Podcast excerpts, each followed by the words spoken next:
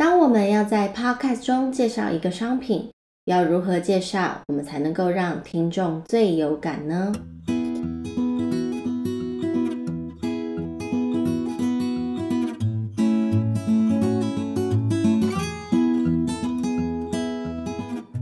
欢迎收听上台不 NG，我是 Miko，和你一起翻开培祐的上台笔记，学习表达的关键技巧，让听者想不印象深刻都难。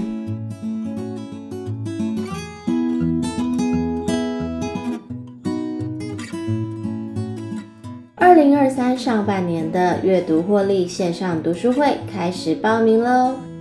学习应该要很轻松，因为平时工作已经太辛苦了。很多人想要学习，但是一打开 YouTube 频道，看到了琳琅满目的学习频道，感觉怎么听都听不完，一股无力还有焦虑感就爬上了心头，学习的热情又被扑灭了。培祐老师希望将阅读获利线上读书会打造成一个世外桃源。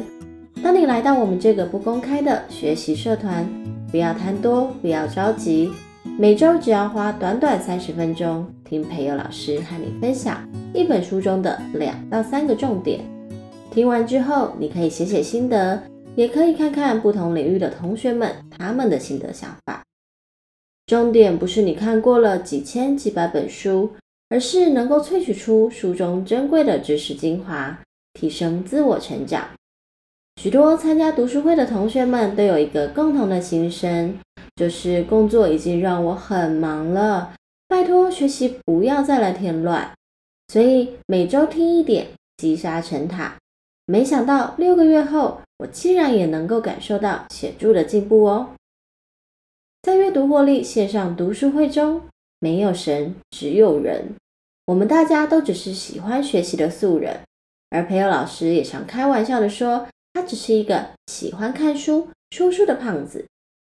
来这听书没有负担，也不会有为什么别人那么厉害哦，我还在干嘛？这些不必要的焦虑感。欢迎你一起来这个学习的世外桃源，每周开心的听一本书，期待半年后更好的自己。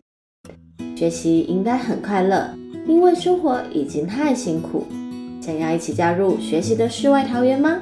快打开说明栏吧，一起报名阅读获利线上读书会哦。如何靠录制 Podcast 赚钱养活自己呢？有一种获利的方式，就是厂商会请你在内容中推荐商品，希望因为你的推荐，让收听你 Podcast 的听众能够购买此商品，借此能够提升产品的买气还有名气。那作为交换，厂商就会给你一定的酬劳。厂商要愿意给你酬劳，请你在内容中推荐商品，有两个条件。首先，你的 podcast 内容要有一定的流量，而流量能够提高的方法，当然就是你制作的内容听众爱听喽。至于要如何设计内容呢？就请你参考《上台不 NG》第八还有第九集喽。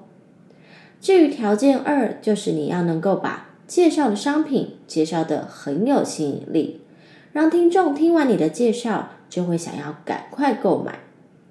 这一集，Miko 就是要来和你分享，掌握三个步骤就能够把商品介绍到听众很有感哦。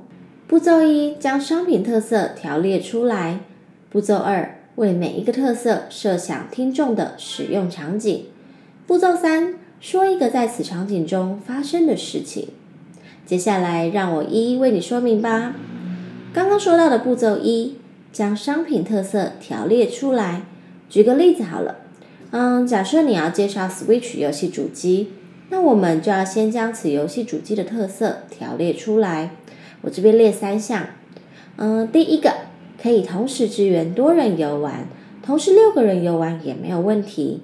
二，连线游玩也是一个大特色，可以和住在远方的亲友一起同乐。三，Switch 中许多的游戏都是没有年龄限制的。大朋友、小朋友都可以玩得很开心。每个商品都会有许多特色，但是如果我们只有讲特色，就会显得有点单调乏味，无法让听众印象深刻。因此啊，我们还要帮特色加工才行哦。所以我们接着来看看步骤二吧。步骤二是将特色融入运用的场景。每一个商品的特色都有一个能够被听众运用的场景，所以我们不只讲特色，我们还要把场景一起讲出来，这样听众才会有感。例如我们刚刚提到的 Switch 特色三，就是许多游戏都没有年龄限制，大朋友小朋友都适合玩。那使用的场景我们可以设定在周六的早上，一家人吃完早餐后，一起在客厅玩游戏。那爸爸跟妹妹一组，妈妈和弟弟一组，我们互相来比赛排球，一家人笑得合不拢嘴。你看，把特色加上了场景之后，是不是就能更有画面呢？但是啊，加上场景还不能讲得很清楚。这个时候，你还需要加入最后一个步骤哦。步骤三，说一个在此场景中发生的事。嗯，像是我会这样分享：随着小孩读小学，开始有了自己的生活圈。每到周末，我们全家人就各自用着自己的电脑啊，玩着自己的手机。虽然大家住在同一个家里，但是却变成了最熟悉的陌生人。吃饭的时候，虽然想要聊天，但都不知道要聊什么，最后只能一家人默默吃着饭，气氛啊，安静到很吓人。可是我们自从有了 Switch 之后就不一样喽，因为 Switch 中有许多游戏是我们大人和小孩可以一起玩的体感游戏，像是有打排球、保龄球、派对游戏等等。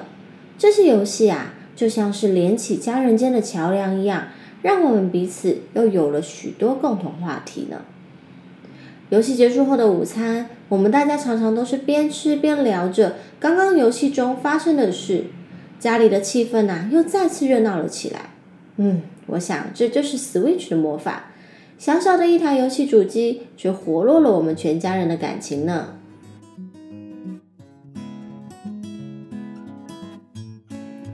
通过以上三个步骤，你也能将生硬的商品特色说出温度，让听众很有感哦。只要掌握特色、场景、故事的表达方法，你就能在每次介绍产品的时候，都让你的听众很有感，厂商很满意哦。好啦，那今天上台不 NG，Miko 就跟你分享到这里喽，我们下一集见，拜拜。